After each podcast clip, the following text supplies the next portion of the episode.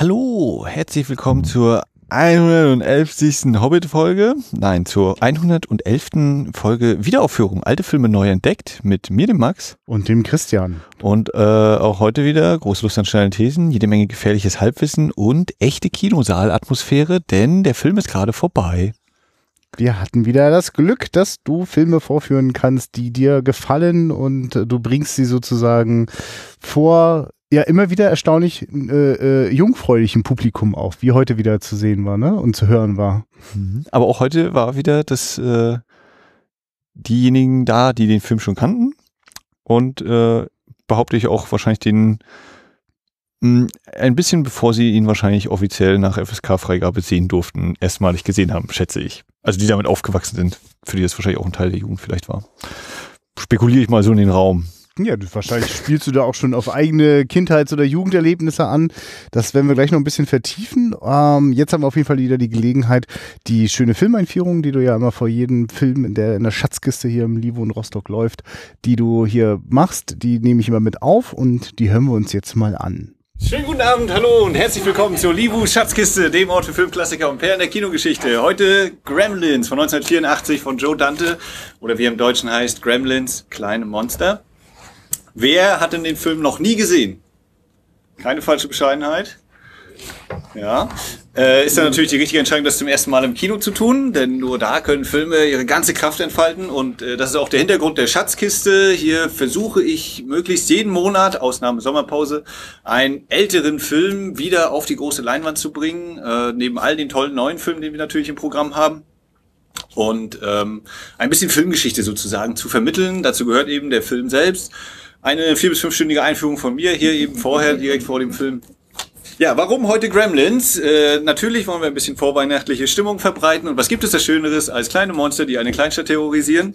Zudem haben zwei wichtige Leute, die mit dem Film zu tun gehabt haben, äh, gerade ihren 70. Geburtstag gehabt, beziehungsweise feiern ihn demnächst. Joe Dante, der Regisseur, ist am 28. November 70 geworden und Steven Spielberg, der Executive Producer, äh, der hat am 18.12. Geburtstag, läuft auch bei Kabel 1 gerade eine tolle Reihe mit seinen Filmen. Und Natürlich ist das hier heute auch die Kinopremiere in Rostock. Dieser Film ist vorher noch nie hier gelaufen. Wer andere Beweise hat, hat kann das jemand äh, widerlegen? Nein, also habe ich recht.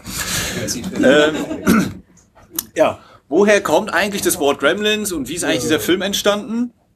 Äh, das geht zurück auf den Zweiten Weltkrieg, was auch sonst, äh, wo die US-Fliegerpiloten immer, wenn irgendwas in ihren Flugzeugen kaputt gegangen ist, nicht funktioniert hat oder sonst wie gesagt haben, oh, hier ist schon wieder ein Gremlin am Werk und deswegen klappt irgendwas in unserem Flugzeug nicht. Und so ist dieser Begriff entstanden. Und äh, der Film selbst hat seinen Ursprung in New York, wo ein unbekannter äh, Filmstudent an der New York University Film School einen Text vor sich hingekritzelt hat.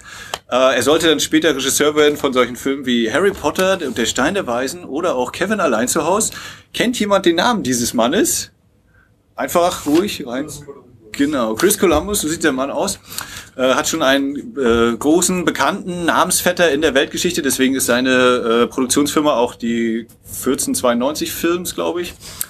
Ähm, und auf jeden Fall saß der eben in New York und hat sich so einen Text hingeschrieben, weil in seinem Haus nachts immer die ganzen Mäuse rumliefen und das hat immer so komische Geräusche gemacht. Dann hat er gedacht, ja, da gibt's bestimmt auch so eine Monster, die Müttern die Köpfe abschlagen und wenn die Kinder dann nach Hause kommen, rollt der Kopf die Treppe runter und die ermorden die Hunde. Ähm, es war eine erste Variante von dem, was später Gremlins werden sollte. Einige Spitzen der Gewalt wurden dann noch entschärft und ein bisschen geändert im fertigen Film. Äh, aber das ist sozusagen die Geburtsstunde der, von Gremlins. Das waren die ersten Texte. Die sind irgendwie zu Steven Spielberg gelangt und Steven Spielberg hat gesagt, daraus machen wir einen Film.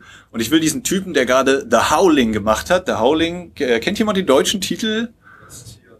Das Tier, richtig. Von Joe Dante von 1981. Äh, eine Kolonie abgeschieden von der Zivilisation, wo kranke Menschen behandelt werden wollen, die gleichzeitig auch in den meisten Fällen Werwölfe sind. Dumm gelaufen, ja.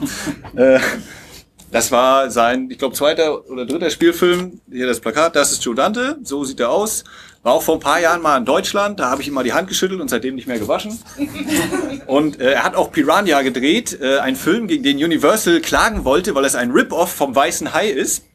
Äh, nur halt eben mit Piranhas. Und Steven Spielberg hat den Film gesehen und hat danach gesagt, ach komm, der ist lustig, den braucht ihr nicht verklagen, alles gut.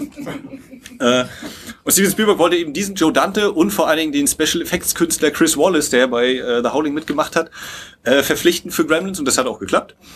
Und äh, Joe Dante, wie gesagt, 46 geboren, 70 Jahre alt jetzt, der ist durch die Roger Corman Film School gegangen. Und Roger Corman, das ist in Amerika der König der B-Filme oder der Kaiser oder der Beherrscher aller B-Filme. Das heißt, ähm, alle seine Filme, die er gemacht hat, haben immer Gewinn eingespielt. Seine Autobiografie heißt auch, wie ich tausend Filme machte und nie einen Dollar verlor. Denn bei ihm war die einzige Bedingung, hier ist das Budget, kannst du alles mitmachen, was du willst, du musst nur unter diesem Budget bleiben, wenn du drüber bist, bist du gefeuert. Und da ist eine ganze Generation von Hollywood-Leuten durchgegangen durch diese Schule, wie eben Joe äh, Francis Ford Coppola, Martin Scorsese war auch mal dabei, Jack Nicholson, Ron Howard und alle möglichen Leute. James Cameron, äh, nachdem er ein Raumschiff mit Busen gemacht hat, äh, stieg er in der Gunst auf und wurde Regisseur eines Films dort. Äh, bei den New World Pictures, die uns sozusagen heutige Erben sind sowas wie Sharknado, äh, verschafft haben. Und durch diese Schule ist eben Joe Dante durchgegangen und ähm, ist eben so ein totaler Filmnerd, der auch immer ganz viele kleine Details und so in seine Filme einbaut. Wenn äh, nachher der Film losgeht, kommt ja auch ein Kino ins Bild. Da stehen zwei Titel, A Boy's Life und Watch the Skies. Das sind, äh, die hat er eingebaut, weil er gemeint hat, ja, dann ist Steven Spielberg glücklicher, weil er weiß, das sind Arbeitstitel von seinen Filmen. Kann sich jemand vorstellen, von welchem Film A Boy's Life der Arbeitstitel war? Ruhig einfach einrufen und Watch the Skies. Unheimliche Begegnung der dritten Art, genau. Äh, und solche kleinen Anspielungen baut Joe Dante eben überall in seinen Film ein. Wenn äh, Mogwai sich vermehrt, äh, dann sieht man eine Aufnahme, da liegt noch so ein Blatt, da ist äh, eine Konzeptzeichnung vom Wolfsmensch, einem der Universal Monster der 30er, 40er Jahre drauf, von Joe Dante selber gemalt. Oder, da kenne ich mich nicht so ganz aus, der äh, Cartoonist und Comiczeichner Chuck Jones hat eine Rolle in diesem Film und er muss natürlich äh, von Billy den Comic bewerten und ihm sagen, wie toll er doch malen kann. Und ebenso ist immer dabei bei Joe Dante-Filmen äh, Dick Miller. Der spielt hier den Mr. Fatherman. Und er ist in jedem äh, Joe Dante-Film eben dabei. Ja, die Dreharbeiten für Gremlins haben angefangen im April 83, ging dann bis August 85 und wurden unter anderem auf dem Universal Backlot gedreht. Das heißt, wer schon mal bei einer unserer Schatzkisten dabei war, hat vielleicht zurück in die Zukunft gesehen und dem wird auffallen, dieses Gelände sieht irgendwie so ziemlich aus wie dieses Gelände. Also wenn diese Treppen dort, sieht man auch da so ganz knapp, wo ein paar Menschen stehen. Äh, das ist eben Universal Backlot, da wurden Filme gedreht, da werden Filme gedreht und da werden auch weiterhin Filme gedreht werden. Äh, so zum Beispiel auch die, falls jemand diese völlig fürchterliche Serie mit äh, Jennifer Love Hewitt gesehen hat, Ghost Whisperer, die wurde auch da gedreht zum Beispiel. Grauenhaft. Ähm, ja, äh, zunächst wurde drei Monate gedreht mit den Schauspielern und ein paar praktischen Effekten. Dann gab es drei Wochen Pause und dann wurde nochmal zwei Monate sich Zeit genommen. Wir leben, oder der Film wurde gedreht in einer Zeit, bevor Computer so hochentwickelt waren und Greenscreen und CGI, äh, das gab's noch nicht. Telefone hatten noch eine Schnur und waren irgendwo befestigt, nicht in der Hosentasche. Äh, wurden dann nochmal zwei Monate nur Effekte gedreht mit den Gremlins und Mogwai. Und das hatte vor allen Dingen zu bedeuten, es muss so viel außerhalb der Kameras geschehen und es muss alles getrickst werden. Und wie man hier eben erkennen kann, entweder hatten die Sets tatsächlich eine Grube unter dem Fußboden oder äh, man hat irgendwie Tische genommen, wo sich dann die ganzen Puppenspieler da irgendwie zurecht gemacht haben. Die hatten alle Kopfhörerchen im Ohr, damit der Chris Wallace, der Special Effects Mann, der immer direkt neben Joe Dante äh, stand, Joe Dantes Befehle weitergeben konnte und sagen, könnt ihr das machen, könnt ihr mal so bewegen und dieses tun und jedes machen. Und die hatten auch einen Monitor, damit sie sehen, was sich eigentlich gerade so abspielt. Äh, bei der Szene übrigens nachher, wenn die beiden Mogwais sich da an der Pappe anklopfen, da liegt auch noch eine Zeichnung von Piranha auf dem Boden. Ne? Joe Dante, der immer überall was einbaut. Und äh, je länger der Film dauerte, desto mehr Leute sind auch dann da involviert worden und es ging dann nur noch darum, so viele Gremlins wie möglich irgendwie ins Bild zu kriegen. Das heißt, einer auf dem Kopf, zwei an der Hand, damit hatte jemand schon mal drei. Äh, und das Chaos wurde immer größer. Chris Wallace ist bei diesem Film auch geschätzt etwa 50 bis 60 Jahre gealtert, weil es einfach so äh, anstrengend war. Es gibt dann auch eine Szene, den Film kennen ja die meisten schon, äh, da fällt der Oberbösewicht der Gremlins ins Wasser und wir wissen ja die Regel, nie nicht nass werden. Und diese Szene hat man eben gedreht und hat festgestellt, er fliegt zu schnell runter, er versinkt zu langsam, das Licht ist nicht richtig, das Wasser sieht doof aus, er kippt nach vorne, nach hinten, er dreht sich. Und nach ungefähr 60 Versuchen hatte man die Szene dann endlich im Kasten und alle freuten sich und dann kam ein Assistent an zu Chris Wallace und hat gesagt, du, äh, die weißen Haare sind gar nicht bei ihm oben drauf. und man musste noch ungefähr zehn weitere Aufnahmen von dieser Szene machen. Äh, und es gibt eine große Legende über Gremlins, dass äh, all diese Techniker, die eben mitgewirkt haben, eine riesig lange Papyrusrolle hatten, auf der sie aufgeschrieben haben, wie man diesen blöden, nervigen Mogwai quälen kann, weil diese Technik ständig versagte, irgendwas schief ging oder sonst wie nicht klappte. Und die Legende besagt, dass von dieser langen, langen Liste eine Art, äh, wie man Mogwai quälen kann, es in den Film geschafft hat. Und es gibt eben eine Szene, äh, wo es Mogwai nicht so gut geht und Die Legende besagt, das waren die Techniker, die haben sich das einfallen lassen. Ja, Joe Dante auch ein Fan von Cameos, das heißt kleine Auftritte, so wie Alfred Hitchcock in jedem seiner Filme irgendwie zu sehen ist. So ist auch in diesem Film auf einer Technikerkonferenz Steven Spielberg zu sehen. Das ist der Mann hier vorne, der dann einmal so durchs Bild fährt mit einem Fahrrad. Und äh, dieser Mann mit dem Cowboy-Hut und diesem, dieser tollen Jacke, das ist der Komponist des Films, Jerry Goldsmith, der von 1960 bis 1980 ungefähr alle Filme, die bei 20th Century Fox produziert worden sind, vertont hat. Von Alien bis äh, Tora, Tora, Tora und äh, alle möglichen Filme. Und eben auch Gremlins. Und das da hinten rechts ist äh, H.G. Wells, die Literaten wissen Bescheid, die Zeitmaschine und wenn man genau hinguckt, äh, es passiert nicht nur im Vordergrund was, sondern auch im Hintergrund. Diese Maschine ist einmal zu sehen, dann gibt es einen Schnitt und dann ist die Maschine weg und wahrscheinlich durch die Zeit gereist. ja, ähm, der Dreh hat auch immer wieder Drehbuchveränderungen mit sich gebracht. Wie gesagt, äh, die tote Mutter, deren Kopf die Treppe runterrollt, war nicht mehr dabei. Oder dass der Hund ermordet worden ist, äh, auch nicht. Dafür hatte Steven Spielberg die Idee, sag mal, wenn sich nach einer halben Stunde dieser Mogwai in einen Gremlin verwandelt, dann haben wir ja gar kein süßes, flauschiges Tierchen mehr im Film.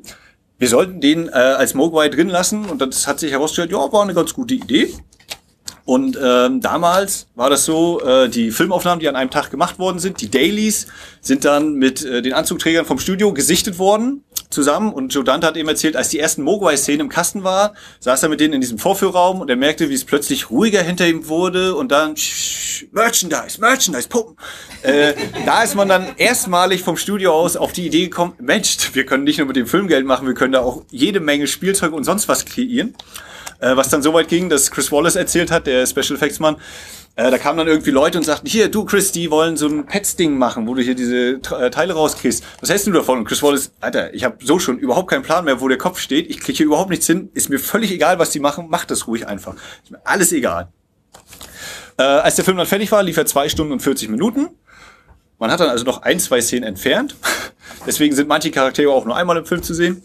Äh, und als dann die interne Studiovorführung war, in Anwesenheit von Steven Spielberg, Joe Dante und den Anzugträgern wieder, haben die Anzugträger hinterher gesagt, ja, ist ein ganz schöner Film, bis auf die Sache mit diesem Mädchen, wenn die einmal über Weihnachten redet, das ist komisch. Und es sind ganz schön viele Gremlins drin. Dann hat Steven Spielberg sie angeguckt und hat gesagt, kein Problem, wir können die auch rausschneiden und den Film Menschen nennen. Das ist äh, überhaupt keine Sache. Ja, und äh, dann kam der Film am 8. Juni 1984 in die US-Kinos. Äh, also nicht zu Weihnachten, sondern eben im Hochsommer, weil da nicht so viele Filme starten. Aber ein Film ist da noch gestartet.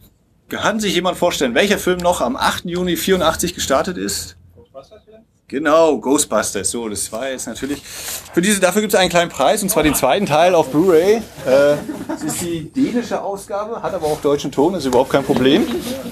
Und auch Englisch. Da ist alles äh, drauf. Äh, genau, mit Ghostbusters zusammen am gleichen Tag gestartet. Äh, heutzutage undenkbar. Und beide Filme standen dann auch fünf Wochen lang auf Platz 1 und 2 der Kinocharts. Ghostbusters immer auf der 1 und Gremlins auf der 2. Und Joe Dante hat gesagt, in allen Städten, überall, in, ganz, in ganzen USA war äh, Ghostbusters vor uns, nur in einer Stadt nicht. Und das war New York. Wahrscheinlich, weil die New Yorker immer noch ganz schön angepisst waren wegen der ganzen Verkehrsbindung und der Staus während der Dreharbeiten von Ghostbusters. Ähm, der Film wurde, wie gesagt, dann ein ziemlich großer Erfolg, wenn man fünf Wochen auf Platz zwei äh, in den Kinocharts steht. Von einem Produktionsbudget von 11 Millionen Dollar ungefähr ausgehend haben sie beim ersten Kinolauf 140 Millionen Dollar eingespielt. Äh, in Westdeutschland gab es dann mehr als drei Millionen Besucher und damit die sogenannte goldene Leinwand. Und äh, sechs Jahre später gab es dann sogar eine Fortsetzung. Äh, ging also ganz schnell damals. Und ich wünsche jetzt ganz viel Spaß mit dem Film und äh, ja, nach Mitternacht darf hier nichts mehr gegessen werden, ist ja klar. Ne? Dankeschön. Ja, das war sozusagen fast ungeschnitten äh, das äh, komplette Ding. Und äh, ich muss sagen, heute hatte ich auch wieder besonders viel Freude daran. Diesen Moment, wo du dort eine Szene so ein bisschen genauer beschrieben hast. Ne? Äh, da, da kommen wir vielleicht später nochmal zu. Ähm, aber das hat wirklich äh, in dem Moment, als dann äh, Steven Spielberg äh, durchs Bild gerollert ist, hat äh, in so einem Saal wirklich für tolle Atmosphäre gesorgt. Ja. Weil das wäre ein Moment, den würde man glatt übersehen. Und durch deinen dezenten Hinweis, und weil das ja auch nichts spoilert oder so, ne, konnte man einfach mal mitten aus dem Film auf sowas hinweisen. Das war ziemlich cool. Mhm. Was haben wir denn eigentlich hier vor uns mit Gremlins? Wie lang war der jetzt eigentlich? Mal? 104 104 Minuten oder irgendwie sowas. Also Ja. Stunde 40, Stunde 45 geht der. Hm. Genau, bevor wir uns jetzt hier darin ergehen, äh, einen Film, äh, dessen Plot ja letzten Endes jetzt auch in der Einführung schon angerissen worden ist, nochmal näher zu erläutern, würde ich gleich auf diesen Aspekt eingehen, dass du gesagt hast, ähm, der Film, das ist überliefert worden, war in seiner ersten Vorführfassung für die Produzenten zwei Stunden 40 Minuten lang. Und ich frage ja deswegen bewusst auch nochmal, wie viel ist eigentlich übrig geblieben? Ähm, denn ich fand das heute wirklich hochinteressant, äh, was so Länge, Tempo und Inhalt dieses Films angeht. Äh, und äh, es schaudert mich ein wenig vor zwei Stunden 40. Aber ich kann es mir ganz gut vorstellen. Na, es gibt äh, auf den äh, DVD, Blu-ray-Fassungen gibt es irgendwie so, glaube ich, zehn Minuten sind das rund äh, mit Deleted Scenes, wo äh, der Pfarrer hat eine Szene mehr, wird halt als ein bisschen so schusselig eingeführt, im Sinne von, er will Billy eigentlich noch seine Briefe geben und äh, verwechselt, dass der Schlüssel, den er hat, ist sein Schlüssel und gar nicht Billys Schlüssel und Mhm. ähm, vor allem Judge Reinhold kriegt noch ein bisschen mehr äh, Screentime auch. Äh, den finden sie in der Bank, eingeschlossen im Tresor. Ja. Und der kommt da auch, der will da gar nicht wieder raus. Und dann gibt's die Szene äh, relativ gegen Anfang, wenn Billy das erste Mal in der Bank oder wenn wir das erste Mal in der Bank sehen, dann sehen wir auch, wer den, das Namensschild ja falsch rum hinstellt. Und später, äh, wenn der Hund dann mit Miss Deagle flirtet, äh, steht das Schild richtig rum. Und das liegt daran, dass äh, ich habe ihren Namen vergessen, Phoebe Cates, äh, das Schild unter anderem umdreht und er ist, hat noch eine Besprechung mit dem Chef und lalala. Also ja, das sind so die rund zehn Minuten, die es da an Mhm. entfernten Szenen zu sehen gibt. Ja, also wundert mich jetzt nicht, dass das quasi Sachen sind, äh, wo Leute am Anfang ausführlicher eingeführt werden oder Leute, die auch eben jetzt noch in der Exposition eingeführt werden, nochmal wieder auftauchen. Aber der Film hat ja durchaus eine recht simple Grundstruktur, die da heißt, es gibt eine Einführung, bei der dann sozusagen auch klar ist, was schief gehen kann und dann geht das schief. Und Ja. dann beschäftigt sich die zweite Hälfte des Films damit, in welchen Details das schief geht. Äh, das ist schon wirklich auch ein bisschen, das hast du wirklich gut schon auf den Punkt gebracht in der Einführung. Das ist ein bisschen absurd, äh, dass da einige Figuren quasi jetzt angerissen werden und dann einfach verschwinden. Also, also Judge Reinhold wirklich so einzuführen und dann nie wieder auftauchen zu lassen, das kann man gar nicht gewollt haben. Ich verstehe aber auch, ja, wo hätte denn das jetzt noch hingeführt? Ne? Äh, genau, das, also äh, das ist das Schöne, die, diese entfernten Szenen sind auch mit Kommentar und Joe Dante sagt ihm, naja, das meiste ist eigentlich so entweder redundant, sie hatten eigentlich auch eine Einführung, also eigentlich ging der Film damit los, dass der Pelzer bei einem anderen Laden in Chinatown ist und so eine alte Frau ihm da Sachen raussucht und dann kommt der Junge rein und nimmt ihn mit und das, dann steigen wir sozusagen jetzt in den Film ein und Ja. haben dann gemerkt, ja, okay, das ist doppelt, weil das ja eh nochmal sagt und deswegen machen sie auch dieses Voice-Over, das kam auch wohl erst relativ spät rein dadurch und äh, diese anderen Szenen, dass es eben Charakterszenen sind, die aber die Handlung nicht voranbringen und dass sie gemerkt haben, okay, ist halt zu lang. Ne? Das kennt man ja auch. Ich meine, gerade weil du das in der Einführung angesprochen hast, habe ich dann natürlich nochmal besonders genau hingeschaut. Aber ich finde schon auch, dass auch wirklich in den ersten zehn Minuten das auch sofort auffällt, dass das ist nicht ganz stimmig so. Das, das, das, das, das stolpert sich so ein bisschen zurecht. Gerade der Moment, nachdem denn der Gizmo äh, in den Händen des Vaters gelandet ist und dieser Voice-Over dann nochmal so ein zweites Mal einsetzt, oder genau, der Voice-Over ist ja dann erstmal der von dem Jungen, der Mhm. da erst die, also Die die, Regeln. Regeln werden im Off erklärt. So, weil, was auch immer da für eine Szene im Weg war, die dann noch ganz kompliziert das gemacht hätte. Ich verstehe sofort, der Film will Tempo machen, aber er lässt zwar jetzt was weg und versucht das irgendwie ineinander zu schieben, aber weißt du, weil dann auch noch so diese, diese, diese nachträglich verlangsamte Aufnahme von Chinatown dann noch so, man merkt so, da wurde jetzt wirklich im Schnitt gebastelt und geschoben, weil eigentlich, eigentlich war das so nicht gedacht. Und, ähm, und ich finde, dass sich das dann wirklich die ersten 10, 20 Minuten wirklich auch so durch, durchzieht, dass das ganz schön holprig ist. Es ist jetzt nicht so, also ja, plötzlich, boom, wird das aufgemacht, das Fass mit Judge Reinhold, also einem, einem, einem, Bankkollegen, der quasi auch gleich mal personifiziert den bösen Kapitalismus darstellt, so, ja. Und, und Mrs. Scrooge Stiegel halt, ne? Diese, die nimmt alles unter ihre Fittiche. Ja, aber, Also, wow, aber wa- was, was, was macht das für Fässer auf, die der Film überhaupt nicht vorhat, weiter zu, äh, Ja. äh, damit umzugehen, ne? Also, also, auf der, also ich sag mal so jetzt, also finde die große Stärke, ich möchte halt auch noch viel über die Schwächen des Films sprechen, aber die große Stärke Stärke des Films ist wirklich, dass permanent, also im, im, im Subtext mitläuft, was sind wir eigentlich für eine überdrehte, übersättigte äh, Kackgesellschaft, ne? Also wir bringen uns doch wirklich, also wie, eigentlich sind wir selbst schon längst sozusagen die kleinen Pelztiere, die sich zu diesen hässlichen Gremlins verwandeln und eigentlich an sich selbst irgendwann zugrunde gehen. Ne? Also ich finde, das passiert so auf der Subebene konsequent und mhm. ich weiß auch, also das, wer Joe Dantes Filmografie mal ein bisschen verfolgt hat, findet das ja auch immer wieder. Ne? Aber äh, ich, aber also ich, ich meine, jetzt muss ich mal kurz fragen, ist diese Frau ist, das ist aber nicht die, die nachher auf ihrem äh, äh Sessellift rausfliegt. Das ist die. Das ist die, ja, okay, ja, ja. gut, ja. Die mit den Öffnungszeiten 10.30 Uhr bis 11.15 Uhr. Ah, ja, okay. Dann, ja, aber aber also es werden halt quasi sehr bedrohliche Figuren, also jetzt gerade mit mhm. Stachon und der aufgemacht, die dann aber eben nicht, also für unsere Hauptfiguren nicht relevant sind. Ja. Sie sind ja, ja der, der Punkt ist, also es kommt immer noch durch in dem Film, also das, ne, hier, er, äh, das, das, äh, na, Zack Galligan eben Billy, das ja. ist sein Name, äh, eben quasi ja die Familie ernährt äh, mit seinem Job, weil der Vater eben dieser erfolglose Erfinder ist, die Mutter ist ja Hausfrau anscheinend. Und ähm, das die Mystigel irgendwie sich sozusagen die ganze Stadt unter den Nagel reißen will und auch hier die Taverne, wo die eben diese Petition dagegen hat. Und dann ist eben auch wieder so eine gelöschte Szene, ist einmal, dass sie irgendwie die Nudelfabrik schließen will und dass sie auch alles aufkaufen will und halt billig produzieren oder sonst wie was machen.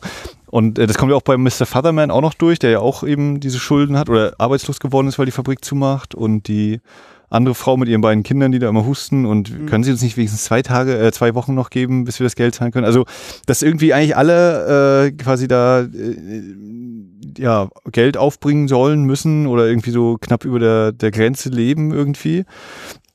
Ähm, ja, was immer noch durchkommt im Film, was aber wie gesagt auch so ein, zwei Szenen haben sie anscheinend dann auch im Schneideraum ja. rausgelassen. Ja, und äh, ich verstehe auch warum, weil äh, also sozusagen im, im Rest des Drehbuchs äh, sehe ich jetzt nicht, wo, oder ich sehe jetzt im Rest des Films nicht, äh, worauf das hätte hingearbeitet, also wie das, also für die Geschichte, die sich da, also die jetzt eigentlich dann, dann abläuft, ist das völlig unerheblich, was da sozusagen in der Stadt noch so los ist also ich verstehe, dass das für Joe Dante nicht hm. unerheblich ist. So, ne? Nein, also, ich will das auch trennen, so quasi so den thematischen Anspruch, der so eingeflochten ist. Aber was für hm. mich überhaupt nicht aufgeht, ist, dass das über Handlungsfiguren getragen wird, die dann ins Leere laufen. Aber wirklich so völlig. Ne? Also weil, weil ja quasi für die Handlung ist ja in, zu keinem Zeitpunkt entscheidend, dass dort die Leute irgendwie äh, äh, äh teilweise mit Geldproblemen irgendwie unterwegs sind. Also mhm. null, gar nicht. Also ja. auch, auch das, also dass Billy der Ernährer der Familie ist, ist eine reine Behauptung. Ich kann, also ich verstehe auch schon, dass das wohl so ist, aber es, das hat für die Handlung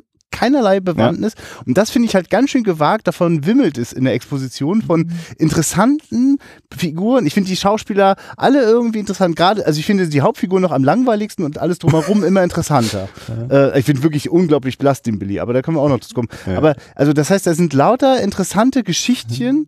Und das ist, das wird sozusagen ich, also das wäre ja nochmal interessant, ob es das vielleicht auch doch nochmal komplexer gab, aber ähm, sagen wir so, für die, für die Gremlins-Apokalypse, die dann passiert, ist das halt unerheblich. Außer man möchte das als sowas verstehen wie, das ist die Strafe für das, ja. was da ist. Ähm, also ja, ja, kann ich grundsätzlich erstmal zustimmen, dass das auf jeden Fall verläuft. Aber also was es bei mir auf jeden Fall auslöst, ist, dass ich eben so dieses Gefühl oder eine, eine, ein Stimmungsbild sich irgendwie entwickelt für dieses Örtchen. Also ne, auch dieses, naja, irgendwie wirkt dieser ganze Platz sehr vertraut. Warum nur? Natürlich, weil es eben die, der Drehort ist einfach, den man schon irgendwie immer mal wieder sieht.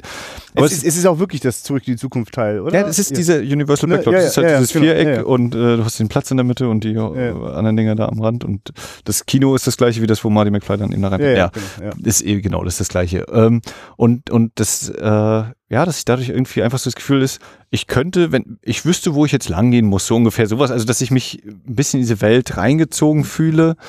Ähm, ja, das, das bewirkt es bei mir. Auch wenn du natürlich völlig recht hast, dass das meiste dann irgendwie, ja, schön, dass wir drüber gesprochen haben, so ungefähr, ja. äh, dann nicht mehr vorkommt. Hm. Ich meine, für mich ist das wirklich auch ein Extrembeispiel, das ich gar nicht so sehr darstellen möchte, als äh, dass es da ist alles besser. Ne? Aber zurück in die Zukunft äh, verschwendet ja nicht eine einzige Sekunde darauf, irgendwas zu erzählen, was nicht für die Handlung in irgendeiner Form relevant ist. Und wenn es am Anfang noch beiläufig wirkt, wie diese Geschichte mit der U Kirchuhr, ne, dann ist das trotzdem nicht umsonst. Und da wird mir einfach nur bewusst, äh, Joe Dante ist in meinem, in meinem Kopf sozusagen auch nicht abgespeichert als der brillante Regisseur, den ich vielleicht in einem Steven Spielberg oder in Robert Zemeckis sehe, Ja. sondern für mich ist das ein, eine, eine fabelhafte Würze im Hollywood einerlei, das wirklich, also fast schon, also, also antikapitalistische äh, Subversionen betreibt in seinen Filmen, ja. Und also ich zum Beispiel bin ein großer Freund, habe ich damals auch im Kino als Jugendlicher entdecken können,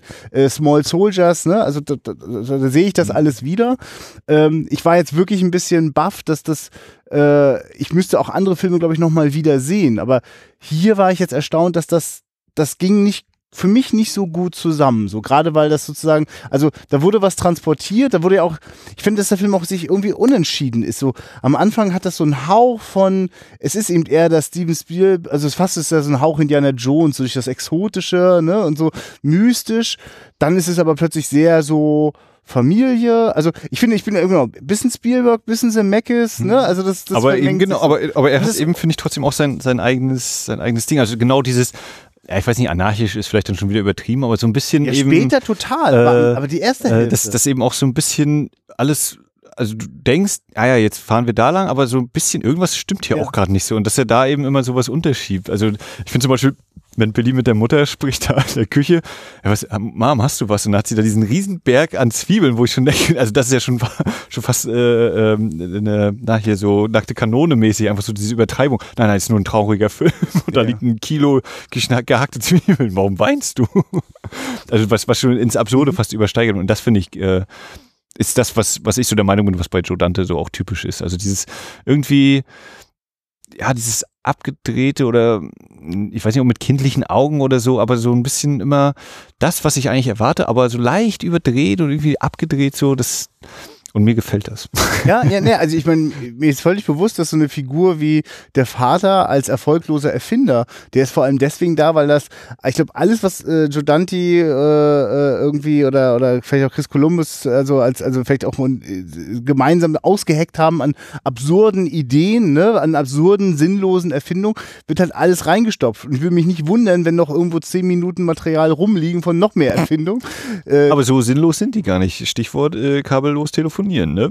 ja, äh, Also ein, zwei Sachen. Ja, dann äh, in allen Erfindungen steckt ja quasi, Ja, ja. das wäre ja eine Erleichterung im Alltag, würde es funktionieren. Aber an, also es ist ja schön, wie die Frau, äh, dass er so trapf, tapfer erträgt, die Mutter, äh, und äh, versucht auch immer das Beste draus zu machen, aber eigentlich auch immer schon weiß, gleich fliegt ihr das wieder um die Ohren. Aber, also, aber ich, ich guckt, also es gab schon krasse Momente, in denen sozusagen, also da die Slapstick-Nummer losgeht, die auch vorhersehbar ist. Papa sitzt in sein, an seiner Werkbank, ich weiß, jetzt geht wieder was schief.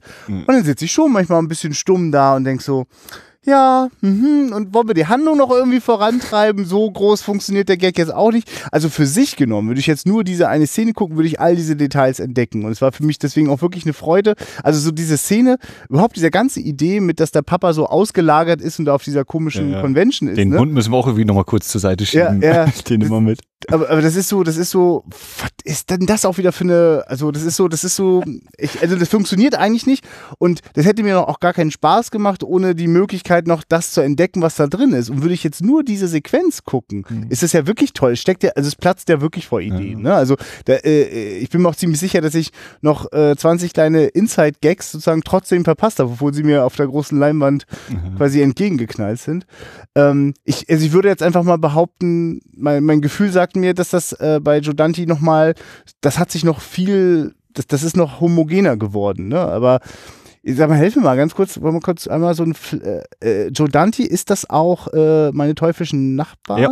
Also genau, also Ja. 78 im Piranha, dann 81 Howling, dann irgendwie glaube ich hier bei Twilight Zone Movie, aber also den habe ich noch nicht gesehen, Unheimliche Schattenlichter, Ja. hat er irgendwie eine Episode gemacht. Ja, das stimmt. Äh, Gremlins. ich glaube, er hat er nicht sogar diese schreckliche, also da Wie wo das gesagt, ich, ich hab, den habe ich noch nicht gesehen. Ich stecke irgendwo in der ersten also du Staffel kennst, der du Original weißt, dass bei, Twilight bei der Zone. Twilight Zone was, was ganz böse schiefgegangen ist, oder? Da irgendjemand gestorben? Oder? Ja, ja, mit dem Hubschrauber. Also Also ja, ganz- stimmt, davon habe ich mal ja. irgendwo gehört. Egal, weiter, ja? Äh, genau, Teuflischen, also The Suburbs oder The Burbs, Ja. meine teuflischen Nachbarn. So, und da komme ich aber auch durch. Also 1990 ist auf jeden Fall Gremlins 2. So, das war Ja. der einzige Film, hat er ja gesagt, wo er, wo das Studio ihm gesagt hat, hier, nimm so viel Geld, wie du brauchst, du kannst Ja. machen, was du willst. Und es war natürlich nichts, oder äh, so ist ein finanziell natürlich nichts geworden. Äh, dann natürlich, dann ein Looney Tunes Back in Action, glaube ich, aber das ist schon Anfang der 2000er. Oh, okay. Äh, Small Soldiers hast du schon gesagt. ja. The Hole, Burying the Axe ist jetzt relativ neu. Ja. Und Sl nee, die Slizzers ist nicht von ihm, ne? Äh, dann hat er, äh, ah, wie heißt denn, Erie Indiana, hat er sowohl Regie als auch, glaube ich, allgemein so ziemlich doll betreut Ja. und auch richtig Meta nachher ganz zum Schluss, dass er sich selbst spielt und äh, die Serie jetzt gerade gedreht wird in der einen Folge und so. Ähm, bei Hawaii 5.0 hat er jetzt, glaube ich, sogar bei, den, bei der neueren Serie irgendwie eine Folge gedreht. Aber ja, ich habe auch noch längst nicht alles gesehen Mhm. und auch noch ein paar Sachen erkunden. Also ja, ja, Matinee, Matinee. ah, mit, mit John Ähm, Stimmt. Den, den hat er, also als er hier damals in Dresden war, hier beim Sinistrange, da Ja. meinte er auch, das ist so ein Film, da kannst du auch mal rausgehen. Also der geht irgendwie eigentlich vier Stunden oder wie lange das Ding ist, jetzt glaube ich gerade auch noch relativ frisch, endlich mal erschienen bei Koch Media wieder. Ähm, ja, wo eben so, wo er meinte, na, es ist eigentlich so ein Film wie, du sitzt vorm Fernseher und selbst rum und dann guckst halt mal 20 Minuten hier, dann wieder da, dann schaltest du wieder zurück Mhm. und so und äh, ja. Das ist interessant, dass er selber auch so auf seine, auf seine Werke schaut. Weil, also, ich könnte mir wirklich vorstellen, das würden wir jetzt immer uns einzelne Szenen angucken, ne? Dass sie so für sich genommen äh, interessant und außergewöhnlich genug sind, ne? Ich meine, für mich bleibt jetzt sozusagen, äh, als du gerade nochmal vom zweiten Teil gesprochen hast, ich hatte, ich weiß, dass ich diesen Irrtum schon mal hatte, dass ich so beim zweiten dachte, oh, ist der irre und durchgedreht und das ist ja wirklich, das ist ja die reinste Anarchie so und das auch als Lob, ne? Obwohl ich den also auch irgendwie noch konfuser finde so, aber irgendwie ist der von Anfang an für mich eine total überdrehte, auch satirisch gemeinte äh, Actionkomödie. Ähm, und äh, bei, bei, beim, beim ersten dachte ich immer, das ist alles noch nicht so, aber spätestens bei der Sequenz, wenn Moody äh, quasi das Küchensplatter-Massaker organisiert, äh, ist das ja auch schon da. Und das ist ja auch das Schöne, das kann ja wirklich nur Joe Dante so in so einem Film machen. Also das macht ja keinen Spielberg und das macht auch keinen Zemeckis äh, und auch ganz sicher keinen Chris Columbus, ne? Dass da plötzlich, also ich meine, der Moment, wenn Moody mit dem Messer den so immer so Ja. abmurks, wow! Ja, also, also mir kommt da auch ganz automatisch Psycho in den Sinn, weil ich meine, da sind dann auch einmal Ja. so zack, zack, zwei Streicher nochmal kurz mit dabei. Und äh, ja, also, es ist allgemein so, ne? Äh, kommt mir auch äh, natürlich Alien in den Sinn. Ja, ne? also hinter mir wurde gleich geflüstert im Saal, äh, ist wie bei Ripley, ne? Ja, ne, also das ganz, also das finde ich auch wieder interessant an dem Film, dass eigentlich ja irgendwie Billy so mein roter Faden ist durch den Film, aber dass Ja. dann die Mutter plötzlich auch so dieses Gewicht da bekommt an dieser Stelle, ne? dass sie, dass sie denkt, okay, was passiert jetzt mit der Mutter? Oh Gott, nicht, dass ihr was passiert und dann, bam, sie macht die, äh, und wie sie ihn fertig macht, ne? Der erste wird äh, gemixt in der rückwärts gedrehten Szene, der zweite äh, abgestochen. Das ist ja auch geil, wie er dann im Hintergrund immer noch so äh, äh, sich ganz leicht bewegt, so. Der dritte mit, mit dem Floh, Insektenverjagungszeug in die Mikrowelle. Oh, eine Kopfplatzszene, mal wieder in einem Film. Äh, Da, also, und, und dann natürlich der Angriff vom Weihnachtsbaum. Wo man ganz kurz den Stuntman sehen kann. Den Ach so, ja. Ah, ja. Wenn man hinguckt und weiß und Ja, sieht man einmal seinen, seinen roten Pullover so ganz leicht durchblitzen da. Ähm, ja, und das ist einfach, also das äh, genau, es äh, unterläuft, glaube ich, meine Erwartungen oder, oder dessen, was ich denke, wie sich das jetzt entwickelt. Äh, und dann ist plötzlich eben die Mutter, also als die, die, die starke Frauenfigur, und dann fange ich an zu überlegen, haben wir eigentlich mehrere starke Frauenfiguren? Ist nicht, äh, ich habe leider ihren, ich, ich komme heute mit den Namen gar nicht klar. Also die, Freundin von Billy eben, Mhm. äh, Phoebe Cates, die dann auch, ja, da geht's lang, da geht's lang. Sie lässt sich von den Gremlins nicht so wirklich was vormachen. Sie setzt sich auch gegen die durch in der Taverne nachher, wenn die da alle so durchdrehen. Äh, auch wenn Billy und Mogwai sozusagen dann im Finale den, den ganz großen Punkt landen dürfen oder gerade Mogwai dann mit dem Licht. Aber sie ist dann auch immer noch aktiv. Sie ist nicht völlig äh, nur am Rand stehen. Also ein bisschen was macht sie auch. Beziehungsweise weiß ich eben auch zur Wehr zu setzen. Oder auch wenn, wenn äh, Judge Reinhold sie eben anmacht und dann, ich kenne auch dein altes Apartment nicht. Mhm. Also die, die, die, die, ja klar, die Mutter ist Hausfrau oder soll die Hausfrau sein, aber ich finde, dass, dass da hätte Schlimmeres bei rauskommen können, was so die Frauen angeht im Film. Also klar, wir haben auch Miss Deagle als eben den Scrooge-Verschnitt. ach, nö, äh, der, man der ist, glaube ich, so, da die, glaube ich, der ist ja ganz, ganz, ganz koscher, was, was, was, was die, was die, was die Frauenstärke angeht. Es ist eher so, das finde, fand das gerade ganz, ganz, ganz süß irgendwie, dir zuzuhören, wie du an den Handlungen äh, äh, äh, der zweiten Hälfte irgendwie nochmal versucht hast, so, so Charaktereigenschaften nochmal festzuzurren, weil da ist ja wirklich nichts so. Ne? Ich Ja, muss ja. sagen, ähm, das, das, das nervt mich dann tatsächlich ein bisschen so doll, so sehr, dass ich noch nicht mal mehr Freude habe an der durchaus geilen, ironischen, äh, ich erzähle dir mal meinen Weihnachtstrauma-Szene hab, weißt du? Weil ich so denke, Alter, nicht noch eine Szene, wo hier wieder nur was behauptet wird. Ne? Also äh, das, das ist mir dann dieses eine Mal, äh, also ich ist mir vorher schon zu viel und dann fängt die da an so zu reden, merke ich schon, okay, das meint die jetzt auch nicht ernst. Ne? Ähm, und ich, ich glaube, das ist das, was ich meine, mit, dass ich mir einbilde, dass ich das bei, äh, aber ja, es kann eigentlich auch, so viele gibt's denn gar nicht. Und wahrscheinlich ist das in Small Soldiers, wo ich dachte, da funktioniert das richtig gut, aber ich bin gerade sehr unsicher, wie es mir gehen will, wenn ich mir den nochmal anschaue, ob, ob, das, ob das Bestand hat, ne? Weil der hat auf jeden Fall auch am Ende eine endlose äh, Materialschlacht zum Ja, Schluss. Also das, oder vielleicht auch eher so zur, zur zweiten Hälfte. Ähm, und ich ich kann ja, also, also an der Stelle ist das, kann ich versuche das gerade so eigentlich als einen subversiven Event-Movie zu begreifen, so, ne, der eigentlich ei- eine, eine große äh, äh, Zerstörungszeremonie äh, äh, äh, bereithält, äh, die halt nur natürlich die ganze Zeit so Widerhaken hat. Das war schön, als in einem Publikum die Leute so aufgestanden sind nach dem Abspann so, und hier ist es ja jetzt wirklich gerade kurz vor Weihnachten, dass du den zeigst.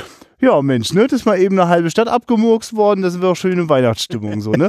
Und äh, dafür bin ich ihm eigentlich dankbar. Ja. Aber ich Also dachte, ich dachte, das flutscht ein bisschen besser. Mhm. Also ich glaube auf jeden Fall, dass es so, oder was ich mir, ja, mein, mein Bild von Joe Dante, so dieses, äh, hatte ich eigentlich schon gesagt, also das ist eben nicht der, der Spielberg oder so, der dir Nee. das bringt, was du erwartest, also der natürlich auch seine Überraschungseffekte hat und weiß, wie man inszeniert und alles, aber der eben trotzdem ja die Geschichte eigentlich so relativ äh, klar erzählt. Und bei Joe Dante ist eben immer, auch hier könnte ich eigentlich nochmal so ein bisschen rumspielen und Handlung, oh ja, nee, kommen wir jetzt gerade nicht mit Handlung, lass mal irgendwie hier ein Ja. bisschen Quatsch machen und äh, weißt du, den Typen, den kenne ich von früher und den finde ich total geil, den möchte ich Ja. unbedingt in meinem Film haben und das müssen wir Ja. irgendwie einbauen und sowas und der eben lieber so mal ein paar kleine Sachen machen möchte, als, ja, scheiße, wir müssen auch noch einen Film, müssen auch noch eine Geschichte erzählen, so ein Mist, aber auch, ich weiß auch nicht, äh, dann nehmen wir den Standard, die werden böse und dann wird das Böse besiegt und äh, auch dieses Ende ist ja auch eigentlich so völlig, äh, ja gut, dann wird er wieder abgeholt und äh, geht wieder nach Hause. Ja. Ja, und ich meine auch schon, auch schon so im, im, im, in der ersten Hälfte gibt es ja eigentlich auch schon eine Reihe von solchen äh, Sequenzen, die einfach, einfach nur, wo, wo, wo man merkt, dass jetzt die Lust am, am Zelebrieren des Moments. Und das ist, das, damit meine ich jetzt die Stelle, wenn äh, der, der Professor, Lehrer Ja. ähm, äh, sozusagen alleine mit dem, dem ersten geschlüpften bösen Gremlin äh, zu tun bekommt. Und das, ich finde es ja, das ist. Also wenn ich jetzt dran denke, amüsiert mich das. Währenddessen war ich so ein bisschen verblüfft und irritiert, wie krampfhaft Giudanti jetzt an dieser Idee festhält, dass da parallel dieser Film projiziert wird mit Mhm. äh, äh, wir Ich, sind in äh, den 50ern und erklären, wie das mit dem Herzen funktioniert und immer wieder auch mit Close-ups von einem, von, einem, von einem pulsierenden Herz bei einer geöffneten Brust. Und äh, während sozusagen der Professor guckt, wo ist der Gremlin, also in Lebensgefahr. Ne? Und, und die ganze Zeit denke ich mir, oh, gleich passiert irgendwas Geniales, wie das so irgendwie miteinander zusammenkommt. Kommt aber eigentlich gar nicht. Also es gibt nicht, also ich finde, Joe Dante ist jemand, der äh, sehr aufwendig um eine Pointe herumlaviert und dann das Interesse schon an der Pointe verloren hat und irgendwo anders an. Ja, ich glaube, das kann ich mir fast so vorstellen.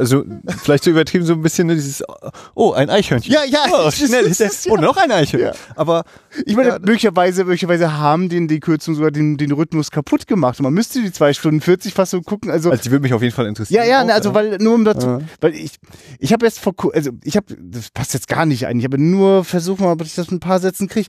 Also ich sehe, äh, habe gerade erst gestern eine Werner Herzog Dokumentation gesehen äh, die sich anschickt äh, äh, oder im Titel so tut, als würde es jetzt um Vulkane gehen und wir sind jetzt ganz tief im Inferno der Vulkane.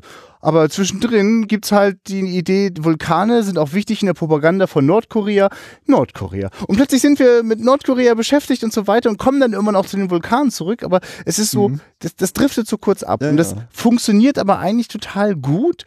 Und ähm, ich merke so, na, Werner Herzog sagt jetzt keiner mehr, wie er seine Filme machen soll. Er macht die einfach so, ne? Und mal interessant, wenn, wenn sozusagen Joe Dante den jetzt so gemacht hätte, ohne dass ihm einer zwischenredet. Mhm. Ich will aber sagen, dass ich hier saß und ich mir immer wieder dran denken musste, wie du in der Einführung das zitiert hast, äh, dass jemand meinte von den Anzugträgern in Anführungsstrichen, äh, äh, äh, dass da sind so viele Gremlins oder Ja, müssen ja. da so viele sein und dann Spielberg so, äh, warum ihn denn Humans nennen statt Gremlins und dann dachte ich so, als dann so die x-te Szene kommt, wo Gremlins auf der Leinwand durchdrehen, naja, es sind schon wirklich ganz schön viele Gremlins. Und natürlich ist diese Aussage irgendwie totaler Quatsch. Das wäre auch so mein Horror, wenn mir jemand sowas sagt wie, es sind so viele Gremlins. Okay, können wir irgendwie konstruktiv reden? Welche Szene meinst du jetzt? Ne? Aber äh, das Grundgefühl heißt ja, Handlung entwickelt sich null weiter mhm. und es wird einfach nur zelebriert. Und ja. geht man nicht darauf ein, hat man keine Freude an dieser wunderschönen Anarchie und gerade im Kino geht die ja wirklich großartig auf, äh, dann, dann hängt man auch so ein bisschen so da. Ne? Und ja. ich kann ich mir vorstellen. Ne, also, also insofern äh, verstehe ich, wo sowas herkommt. Und jetzt frage ich mich gerade, na, wenn der ganze Zeit der Rhythmus so so auseinanderfliegend ist, so vielleicht hätte man sich dann nochmal anders eingeschossen. Es hätte auf jeden Fall natürlich geholfen.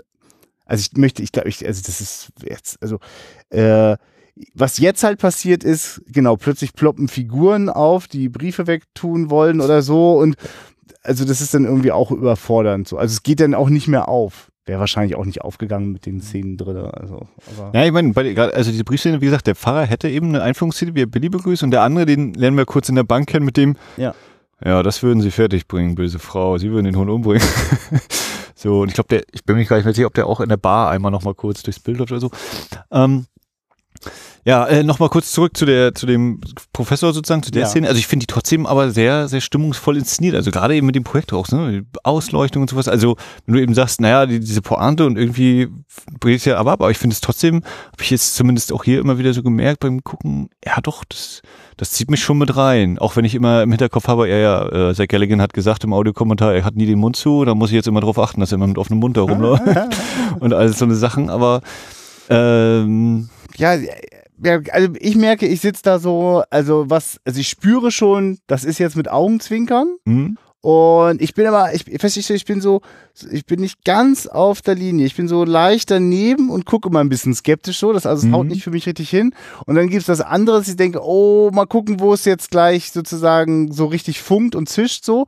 Mhm. Meine ich jetzt nicht speziell einen Knalleffekt, sondern eher so, okay, hier, hier wird gerade zelebriert, der Spannungsmoment. Man weiß nicht, was jetzt kommt und die Kamera hätte jetzt noch zweimal mit ihm um die Stühle rumfahren können. Äh, irgendwie, ne, was, was passiert jetzt? Und weil, und, oder vor allem, weil ich so denke, warum läuft jetzt die ganze Zeit dieser Film und wo, wo will das mit mir hin? Ja. So, ne? Und ich, ich war sozusagen nicht in der Lage, diese ironische Freude zu haben. Das will gar nicht irgendwo mit mir hin. Ja. Ich fand das einfach cool, dass das da läuft. Und ja, genau, weil, weil das eben seine eigene Kindheit quasi wahrscheinlich ja. mit war, eben, dass ja. er hat diese Filme in der Schule gesehen und deswegen musste der Film da eben laufen. Und, und ich kann mir richtig vorstellen, dass der in einem Zemeckis-Film oder Spielberg-Film sitzt und der wahnsinnig wird, dass jedes Bild total kalkuliert ist und dass da alles sozusagen kein Fett, kein Speck, sondern alles immer ganz präzise hinarbeitet. Und ich merke, ähm, da, dass mir heute was gefehlt hat, daran die Freude zu haben, an so, einer, an so einem lockeren Umgang. Und ich will jetzt mal eine steile These reinschmeißen. Ich glaube, das liegt daran, dass die Hauptfigur so schwach ist. Da würde ich aber gerne wissen, wie du das siehst. Ich, für mich war Billy eine irrsinnige Enttäuschung. Ich habe mich, habe wieder verstanden, warum ich mich null an diesen Mann erinnert habe. Ich, ich habe mich an ganz viele Szenen mit den Gremlins erinnert, aber an diesen jungen Mann, nö. Na, also ich habe auf jeden Fall immer das Gefühl, warum ist eigentlich aus, oder was ist aus ihm und aus der Phoebe Cates eigentlich geworden? Ist aus dem was geworden? Die sind doch eigentlich zumindest so das Aussehen so völlig in Ordnung. Aber die spielen äh, nicht gut. Sorry, wenn ich ähm, das so sage, aber das, nee, die spielen nicht gut. Na gut, also er ist, glaube ich, eine seiner ersten Filmrollen auch. Ne? Er war irgendwie 19 oder so, erzählt er, und äh, ist er, ist in dem äh, Making-of-Material. Äh, es gibt zwei Audiokommentare. Einmal Joe Dante ah, ja. plus, plus Chris Wallace plus der Mike Fennell, der Produzent. Der ist schon sehr geil. Und dann kommt eben einmal Schauspielerkommentar, Joe Dante, äh, Zach Galligan, Phoebe Cates und äh, Dick Miller. Ach schön. Die sitzen auch beisammen so, ja? Ja, wobei ich, also wobei ich diesen Schauspielerkommentar, da ist mh, mm, durchmischt, da ist auch mal eine längere Ruhephase. Da kommt, da kommt zwar ein paar geile, zwar zwei, drei sehr geile Sachen mit rein immer wieder, aber also den fand ich nicht so stark. Da, fand, da hat mich das von dem, äh, mit ja, dem, dem äh, hinter den Kameratrio, ja. das hat mich deutlich mehr äh, unterhalten. Aber ich meine, äh, so ein Audiokommentar machen ist auch anstrengend genug und weiß ich, wenn du dann nach 25 Jahren ja. nochmal zu einem Film gezerrt wirst, so redet mal drüber jetzt eine anderthalb Stunden hier. Äh, ja, okay. Ähm, finde ich ihn finde ich schlecht. Ich mir persönlich ist diese Figur sympathisch. Äh, was man oder so wie ich das verstanden habe, in den ersten Drehbuchentwürfen war er eigentlich auch noch ein Kind Was Ja. eben zum Beispiel dazu führt, dass man sich durchaus fragen kann, warum ist eigentlich sein bester Freund so ein kleiner Junge? Warum rennt er eigentlich in die Schule so ungefähr? Ne? Also das ist so. Ja, das Und das sind eben, das, äh, das wahrscheinlich eben durchaus mit den Drehbuchverschiebungen zu tun haben wird oder kann. Äh, weil man eben sagt, okay, wir ändern einfach das Alter der Figur, aber das so drumherum, okay, jetzt hat er halt einen Job und ist nicht sonst wie, aber würde ja schon ein bisschen, warum wohnt er noch zu Hause? Könnte, hätte er nicht trotzdem ausziehen können, auch wenn seine Eltern vielleicht nicht so viel verdienen Ja. oder so, ne? Also das sind schon, da stimme ich dir auf jeden Fall zu, dass da auf jeden Fall irgendwie so Punkte, aber jetzt so die, ja, die Schauspielleistung, Du, am Ende ist für mich immer der Regisseur schuld, wenn die Schauspieler scheiße sind. Ne? Also, aber Äh, na, also wie gesagt, die, so wie die Sache mit dem offenen Mund oder ich finde, weil du die Szene vorhin einmal Ja. kurz erwähnt hast mit dem Dad, wenn er in seiner Werkstatt sitzt Ja. und da bastelt und dann kommt der Junge und, und spritzt ihn da an und du merkst eigentlich voll, äh, der Schauspieler lacht gerade darüber, Ja. dass das einfach lustig und ich finde es eigentlich auch so, ja, ah, das äh, gut. ähm, und deswegen ist es bei mir wahrscheinlich so, dass ich ihn sowieso nicht so als dieses, das ist hier einfach nicht die Realität. Es geht eben los mit diesem Universal Backlot. Das ist dann spätestens in der zweiten Hälfte, wenn diese ganzen Sounds mit reinkommen, die, die, diese Vögel. die Sounddesigner bei- waren wahnsinnig bei diesem Film. einkreisen. Die sind total durchgeknallt. ja, da sagt, da sagt äh, Joe Dante auch, ach, Realität haben wir schon längst aus dem Fenster geworfen, jetzt kommen die ganzen Looney Tunes, Cartoon-Sounds mit rein und Ja, so. wirklich. das aber das ist eben das, was, was er eben auch wollte. Also das ist eben Ja, ja, Joe. Dante, ne? Der ist eben so ein, so ein Cartoon-Fan weißt du, wenn wir das ja kennen von unseren deutschen Synchronisationen bei den Bud Spencer-Filmen, ne, dass dann immer noch 20 Gags reingeschmissen worden sind, so waren die Leute, die verantwortlich waren für die äh, Gremlin-Sounds, haben wirklich keine Gelegenheit ausgelassen, noch in jeder totalen oder sonst irgendwo noch ein bisschen Figuren und Charaktere reinzuschummeln und was da ständig kommentiert und parodiert wird. Und wenn, das wenn dann Mogwai das Haus verlässt, da mit dem, mit dem alten wieder. Ja, ja. Also Ich war ganz kurz so, oh, come on. Stimmt, der ist auch noch dabei, der eine von den, der eine, der Mogwais Stimme gemacht hat, Ja, der ist ja. bei dem Kommentar dabei.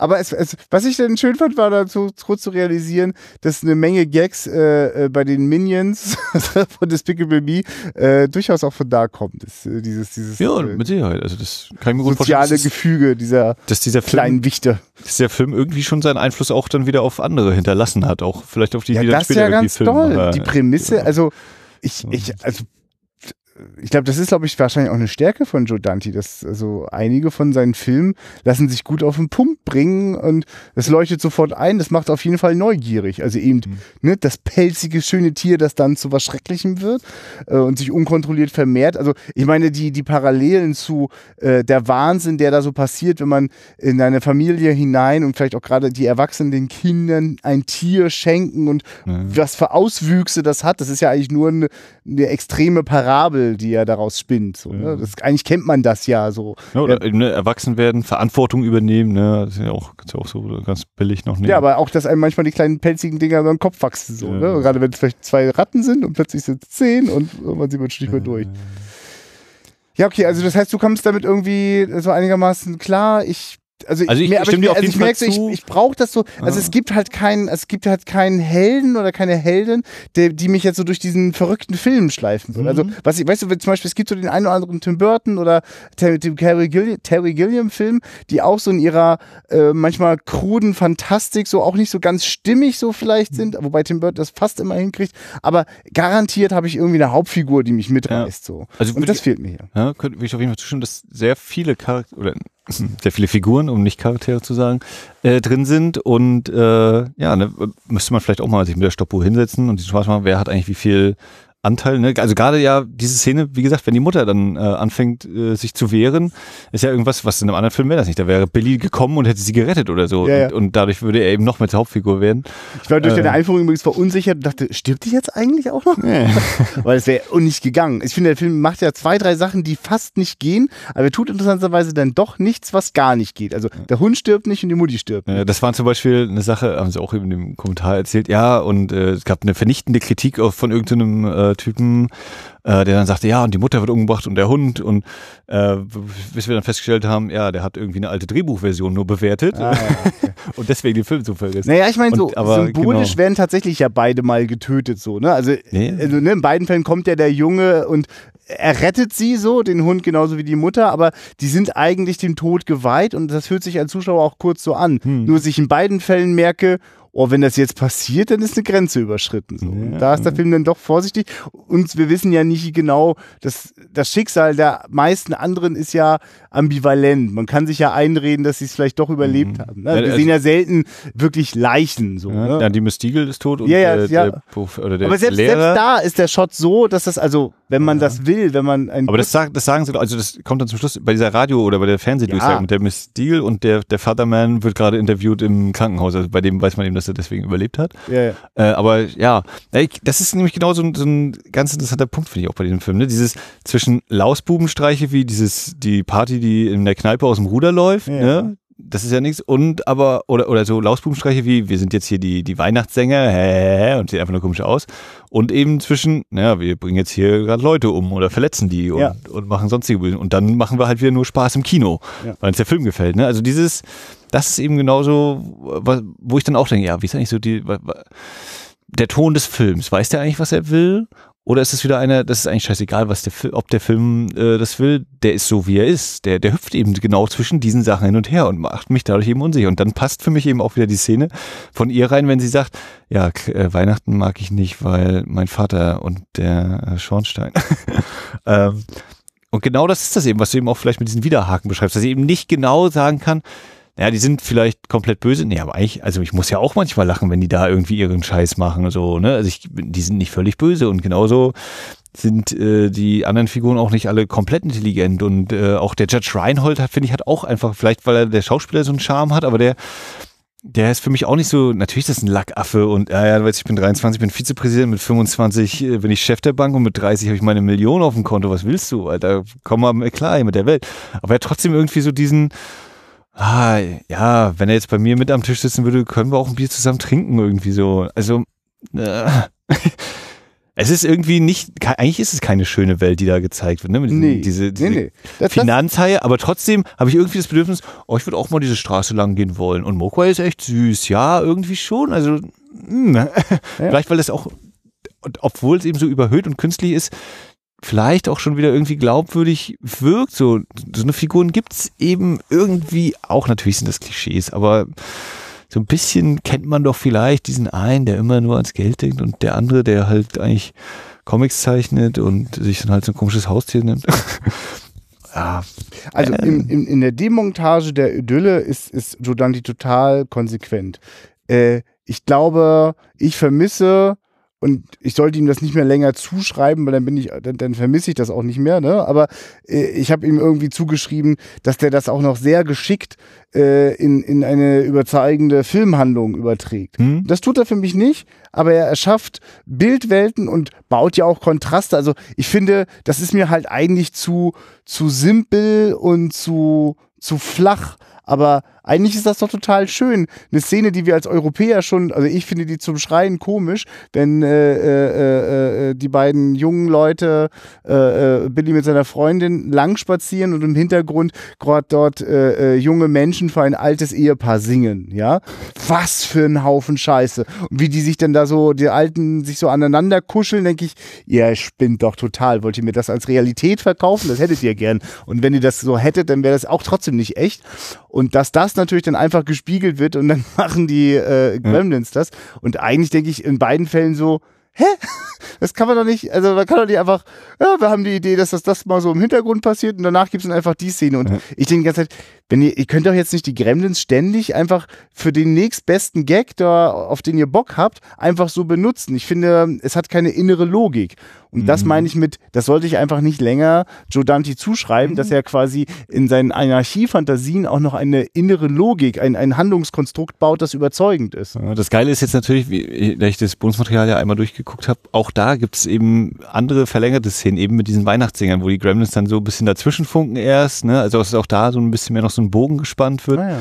Ähm, also dass vielleicht Das auch ja wirklich der, der Schneideraum da Ja. eine Rolle spielt. Also Erinnerst du du dich hast an jetzt, dadurch, dass du das immer jetzt so sagst, habe Ja. ich tatsächlich auch immer mehr Bock, ey, lass uns mal diese 2 Stunden 40 Fassung irgendwo Ja. ausgraben Ja. und die mal Ja. gucken, mal gucken, was dann noch passiert. Ich meine, also ich, mir ist das schon mal begegnet, ich krieg das Beispiel gerade nicht hin, wo, also ich glaube, das muss reichen, also was ich ja gerade mit dieser Werner Herzog Beispiel gemeint habe, äh, in dem Moment, wo da sozusagen mh, wir wirklich bei der, bei der Vision des Filmemachers bleiben, dann ergibt manchmal auch das Abwegige und das, das Abdriftende dann Mhm. so eine innere Stimmigkeit. Ja. Wenn die natürlich nachträglich weggeschnitten wird ne, und quasi eher ein Produzent auf die Uhr guckt, ja, jetzt sind schon fünf Minuten Gremlins hier, jetzt muss mal was anderes passieren, dann entstehen krude, also dann, dann geht das kaputt.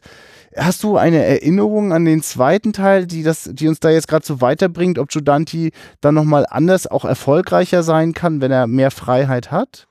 Also Wie ist dir der in guter Erinnerung? Hast du Ja, natürlich. heute Also- verlost? also- wolltest ihn loswerden? Nee, ich habe mir jetzt äh, das Doppelpack gekauft, dass ich jetzt beide Teile zu Ah Hause ja, selbst auf. Blu-ray habe und bisher hatte ich nur den Ja. ersten auf DVD, der wird dann morgen verlost. ja, ah ja, sehr gut gemacht. Ähm, und die, die, den zweiten Teil hatte ich halt auf Blu-ray schon. Und ja, genau, um sozusagen meine, meine alte, ja, sind keine Altlassen, ist ja trotzdem noch, kann man alles gut gucken.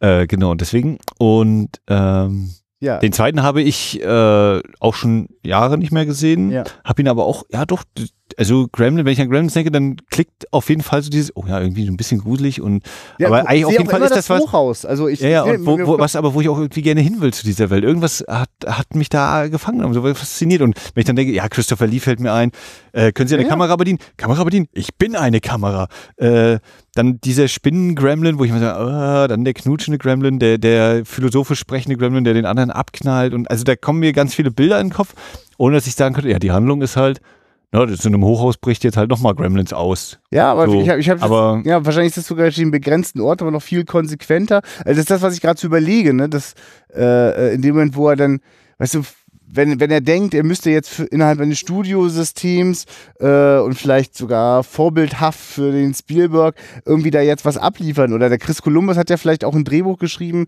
das noch gar nicht so intensiv in der Anarchie war. Und er ist Studanti, Also es war hat wohl was daraus gemacht. deutlich mehr horrorlastig, eben wie gesagt, ne, wenn die Mutter und der Hund auch sterben. und äh, vieles. Ja gut, dann ist es natürlich eigentlich, das stimmt das so natürlich nicht, aber vielleicht hat der das mit der Familie ernster gemeint oder, Mhm. oder meint das liebevoller. Ich glaube, Giudanti, äh, der muss, der, der hat auch, glaube ich, ein paar zynische Witze zum Thema so Familien und heile Welt und so, ne? Ja, ich glaube, also ich überlege die ganze Zeit nur, guck mal, 78 Carpenter ist der, der halt den, diesen schwarzen Mann in den friedlichen, ruhigen Vororten loslässt, ne? Wo dann auch so ein bisschen gezeigt wird, oh, die haben auch alle so ein bisschen Dreck am Stecken manchmal, ein paar Leute.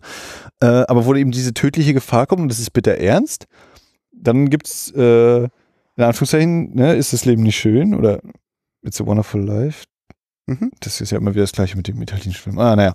Der eben sozusagen die, Life is beautiful ist. äh, die, die, die positive Überhöhung darstellt. Und Joe Dante ist irgendwie so dieser Mittelweg zwischen, naja, schön ist zwar schön, aber eigentlich ist das auch so ein bisschen immer komisch und man kann auch mal lachen. Und dann geht es aber auch eben in dieses äh, tödlich Ernste ja teilweise rein. Und ist der irgendwie so da hin und her und da ist sein eigenes Ding und äh, ja. Und das jetzt eine völlig äh, belegbare Zuordnung wäre, aber so weißt du, dass du auf der einen Seite hast du eben James Stewart und äh, ja, am Ende sind alle glücklich und freuen sich und dann hast du Halloween und am Ende sind wir halbwegs froh, dass Jamie Lee Curtis überlebt hat in diesem Vorort und bei Gremlins ah, wir hatten auch Spaß, wir haben auch gelacht, auch als äh, irgendwie böse Sachen geschehen sind und irgendwie ist das alles so ein bisschen abgedreht und äh, ja, irgendwo zwischen diesen beiden Polen, sage ich jetzt mal, wenn man das eben als äh, als Ende und Anfang vielleicht von irgendwelchen Skalen nehmen will. Mhm. Ja. Also ich hatte auf jeden Fall meinen Spaß. Mir macht der Film sehr viel Spaß und ähm, ja, dieses innere Verlangen eigentlich jetzt direkt den zweiten noch hinterher zu gucken, ist auch irgendwo da. Auch wenn ich irgendwie im Hinterkopf habe, naja, es hat halt sechs Jahre gedauert und die waren- sind erst alle überall rumgerannt, Warner, bis sie dann doch wieder zu Joe Dante gekommen sind, der irgendwie dann aber auch schon wieder weiter war in seiner Karriere oder an einem anderen Mhm. Punkt, logischerweise. Natürlich trotzdem froh war, dass er einmal in seinem Leben dann die Chance bekommt, mach was du willst. Hier ist das Geld, du kannst dich austoben. Stimmt es, dass der zweite Teil eigentlich bei uns ab 16 Jahren ist? Nee, der, der erste, also mittlerweile ist es so, äh, der erste ist ab 16, der zweite ab 12 und ich hatte jetzt irgendwie gelesen, dass der erste im Kino auch mal ab 12 gewesen sein Ja. soll. In Amerika ist er zusammen mit Tempel des Todes übrigens der Film, der zu dem PG-13-Beratung Ah, geschrieben hat. Und der Oberknaller, der erste Film, der dann ins Kino kam mit PG-13, war Red Dawn. Ja Es gab einen anderen Film, der vorher PG-13 Ah, bekommen hat. Ja, ja. Der ist aber noch ein paar Monate nicht veröffentlicht worden und deswegen war Red Dawn dann der Erstaunlich, ja. Das Wie ist ist ein die- Rätsel. Ja.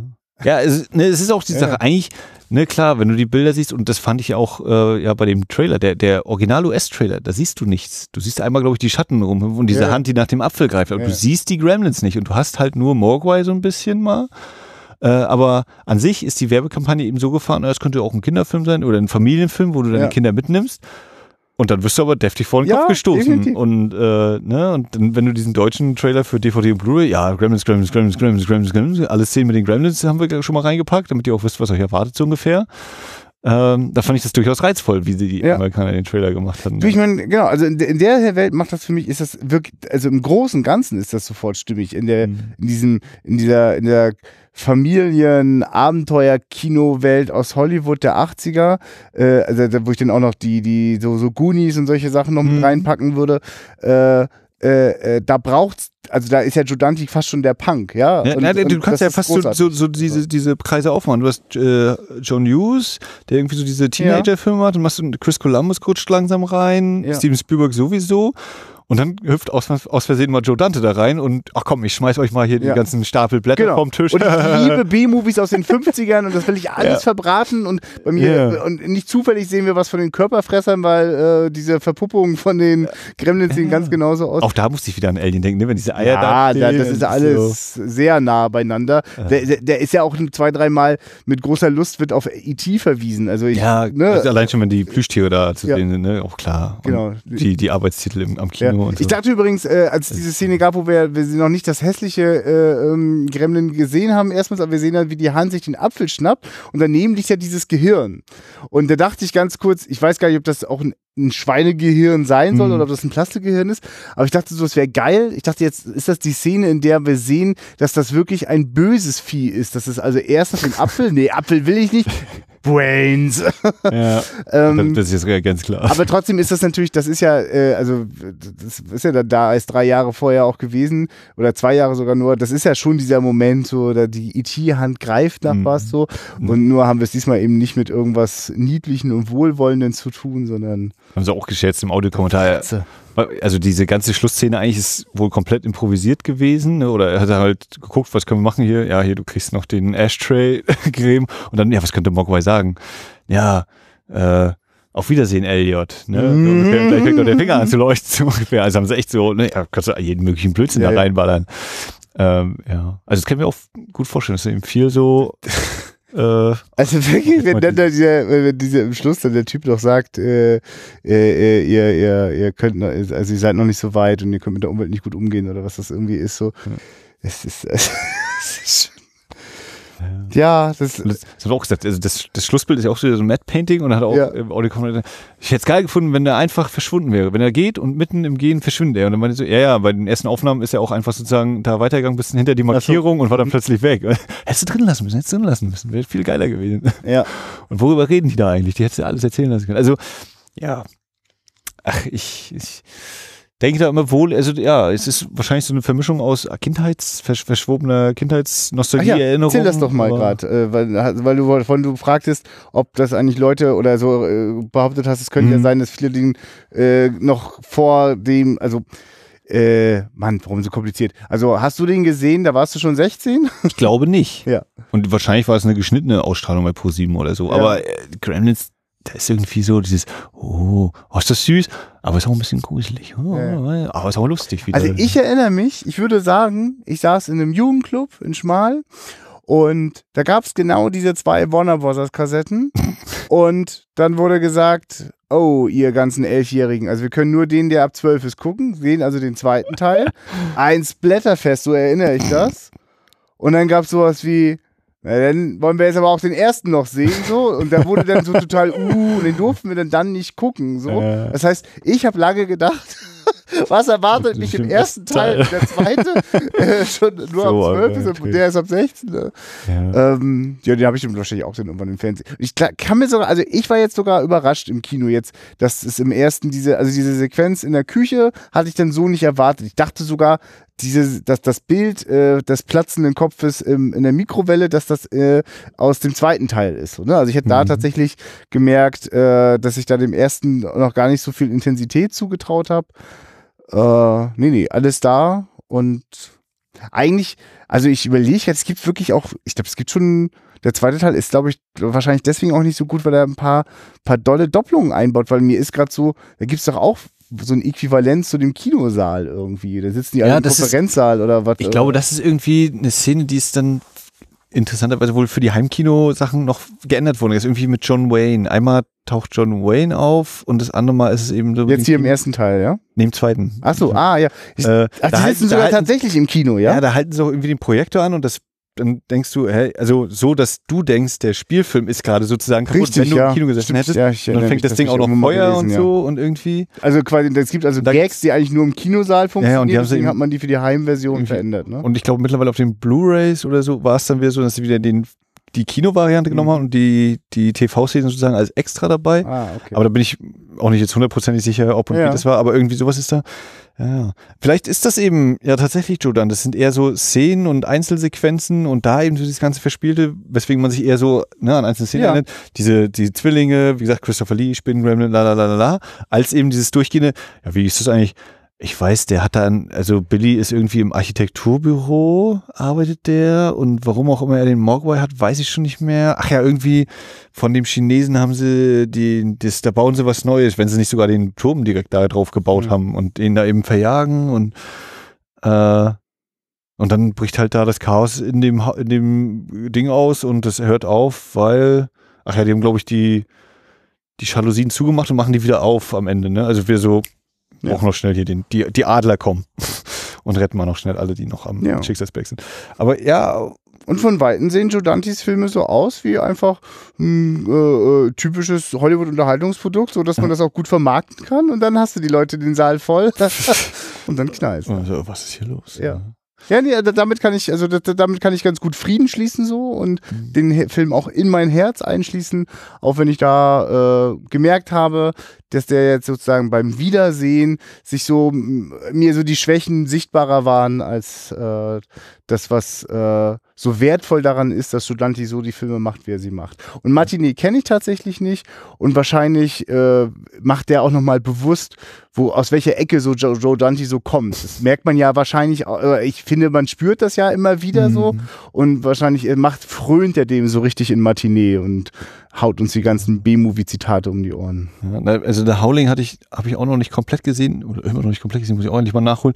Aber da hatte ich, das war eben, hatte ich den auch in Dresden da gesehen, eben so quasi nach einer Viertel oder halben Stunde, glaube ich, reingekommen, zu spät morgens. Und äh, dann war eben auch so eine Szene, die spielt in einem Buchladen, da ist halt Dick Miller dabei.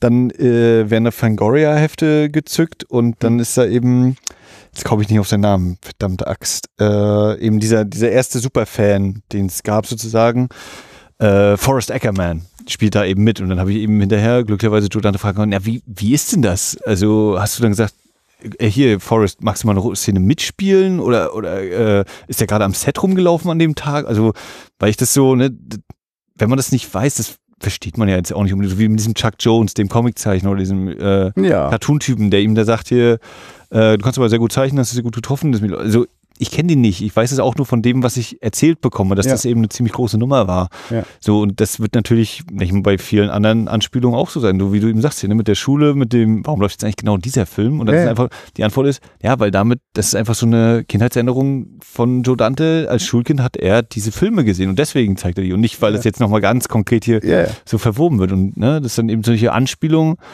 irgendwann vielleicht verschüttet gehen und man dann immer sagt, naja, es gibt die Erzählung, das war so und so, aber so, dass man das eben nur durch diese Erzählung sich erschließt, so wie eben diese Szene mit Forrest J. Ackerman. Äh,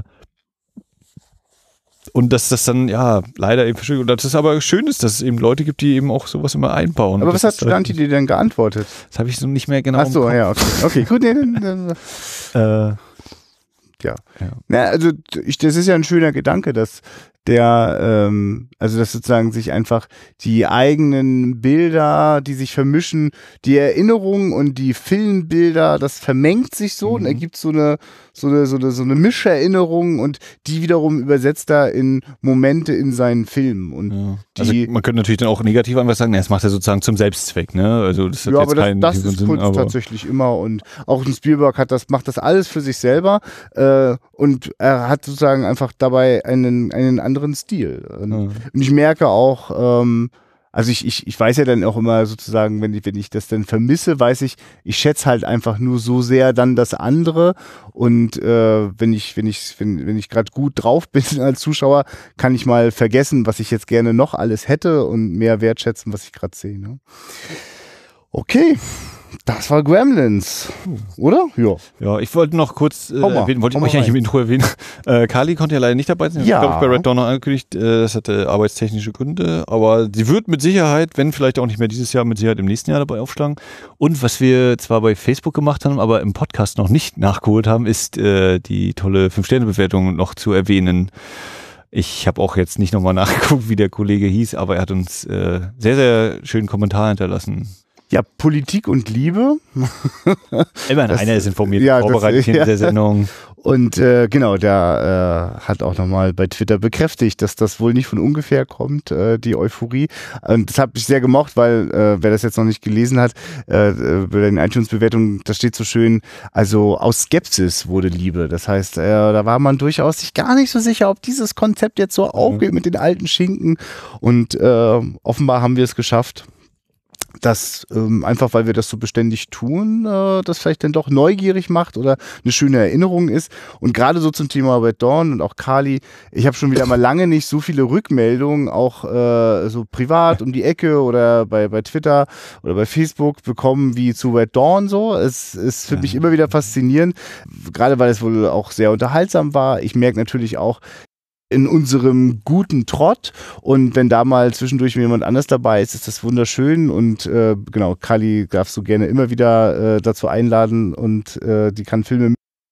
Ich bin mir ja nicht so sicher, ob ich äh, noch allzu viele 80er Jahre Hollywood in der Dichte beieinander äh, noch gut mitnehmen Na, du hast kann. ja bei, bei, bei Facebook schon irgendwie so einen kleinen Ausblick äh, versprochen.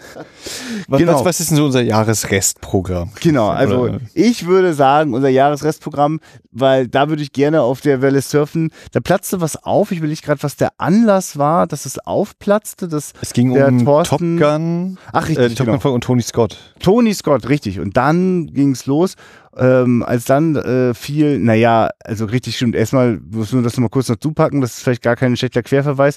Also, wenn wir über Tony Scott sprechen, das haben wir ja mit den Jungs von Aficionado gemacht, dann äh, fiel dem, ähm, dem Hörer ah, Dennis? Thorsten? Dennis, ja, ich will nicht gerade, Dennis ist der andere, Dennis ja. nice, ne? Genau, ja.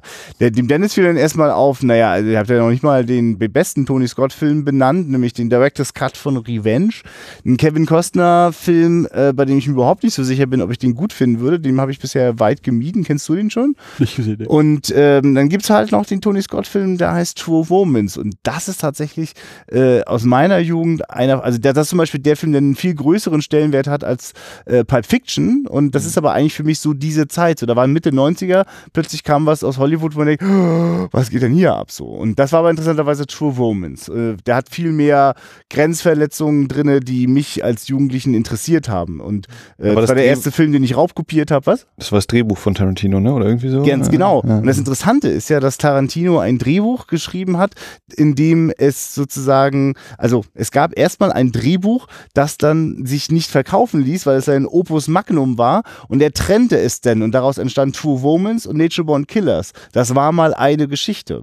Und äh, das finde ich eigentlich so schön, dass äh, äh True Womans von diesem Lackaffen, äh, mit Lack meine ich damit die Werbeclip-Ästhetik, Tony Scott äh, gemacht wird und ihm tatsächlich aus meiner Sicht äh, den einzigen äh, neben der Hanger bemerkenswerten Film aus, auf lange Sicht äh, äh, ermöglicht hat und das interessante Mischung ergibt, dass, dass das schmutzige äh, äh, und, und rohe trifft auf die, auf die Werbeästhetik von Tony Scott bei True Womans und dann trifft diese, diese, diese, diese, weiß ich nicht, diese vielleicht, ich weiß auch nicht, ob das was, ob man das Tarantino Schuh schreiben soll, aber bei Nature Born Killers könnte man ja meinen, dass dieses Paar auch glorifiziert wird, äh, dieses äh, mordende Pärchen so, ne, dass mal so die Gesellschaft so von, von unten aufkrempelt. Ähm, aber dass Tarantino das nur hassen konnte, was Oliver Stone aus seinem Drehbuch gemacht hat, ist mir völlig klar. Und dass dieser Film auch bis heute noch so sehr polarisiert, dass manch einer sofort sagt, oh, geh mir weg mit Nature Born Killers. Und dann ahnte ich, du wirst True Womans nicht kennen. So ist es. Habe ich noch nicht gesehen, genau. Und du kennst Nature Born Killers. nicht. Natural Born Killers habe ich mal gesehen. Ja. Ich überlege, auf was, was ich, den, den habe ich, glaube ich, ich glaube, der ist in Deutschland, ist der nicht auch mal, besch also es, ich behaupte, der ist mindestens noch indiziert Ja, das kann durchaus sein. und eventuell sogar möglicherweise mal Es beschrieben. gibt auf jeden Fall einen, einen, einen Fassungswahnsinn, weil hier Ja, die Billigfirmen sich da irgendwie durchgeschlagen Ja. haben und mit unfassbaren Pornosynchros das Ding wirklich Also ich äh, behaupte, Wand ich gefahren habe haben. vielleicht sogar eine US-Blu-ray. Ja, ja. Weiß Also muss ich mal nachgucken. Also den Genau, habe ich, ich hab- einmal irgendwie gesehen, ja. Ja. Also das waren auf jeden. Fall zwei Filme, die haben sofort, äh, also Two Womans triggerte sofort Nature Born Killers und äh, also mindestens einen von beiden werden wir äh, nächste Woche haben und äh, mal gucken, wie, wie uns das dann so mundet. Ich glaube, wir sollten einfach mal Two Womans nehmen, weil mich hat natürlich motiviert, wenn die Leute so abgehen auf Top Gun und Red Dawn. Ich weiß, dass abgegangen wird auf Two Womans. Ich freue mich, Ja. dass der Na, noch halt nicht so eine- 10.000 Mal besprochen worden ist. Populäres 80er, 90er Ja. US-Kino. Hm. Wer jetzt zwischendurch von unserem Gelaber schon ein bisschen Lust bekommen hat, das Bahnhofskino hat ihn tatsächlich äh, in seinen Anfangszeiten äh, schon mit drin gehabt. Äh, da habe ich auch schon mal reingehört, das kann man ganz gut hören. Ja, Anfangszeit ist noch ein gutes Stichwort, denn äh, ich habe neulich mal bei unseren ersten zwei Folgen, anderthalb Folgen reingehört Ja. und äh, mich dann natürlich auch in der Nullnummer nochmal an deine großen Worte, ja, deutsche Filme werden wir hier vor Ja. allem sprechen und so. Ja. Und, ähm, ich habe, ja, wie gesagt, ich habe jetzt zum Nikolaus habe ich tatsächlich die Sissy-Trilogie bekommen. Der wird uns also wahrscheinlich irgendwie bevorstehen. Oh, Max, also ich, also Äh, ich, ich, wahrscheinlich. weiß auch nicht, könnten, könnten die Hörer dieses Podcasts das irgendwie mir, mit mir gemeinsam verhindern? Also Weiß ich, ich ich, nicht. alleine, ich, ich alleine schafft, nee, ich da frag dich das gar nicht, frech- sprech da gerade ins Internet rein.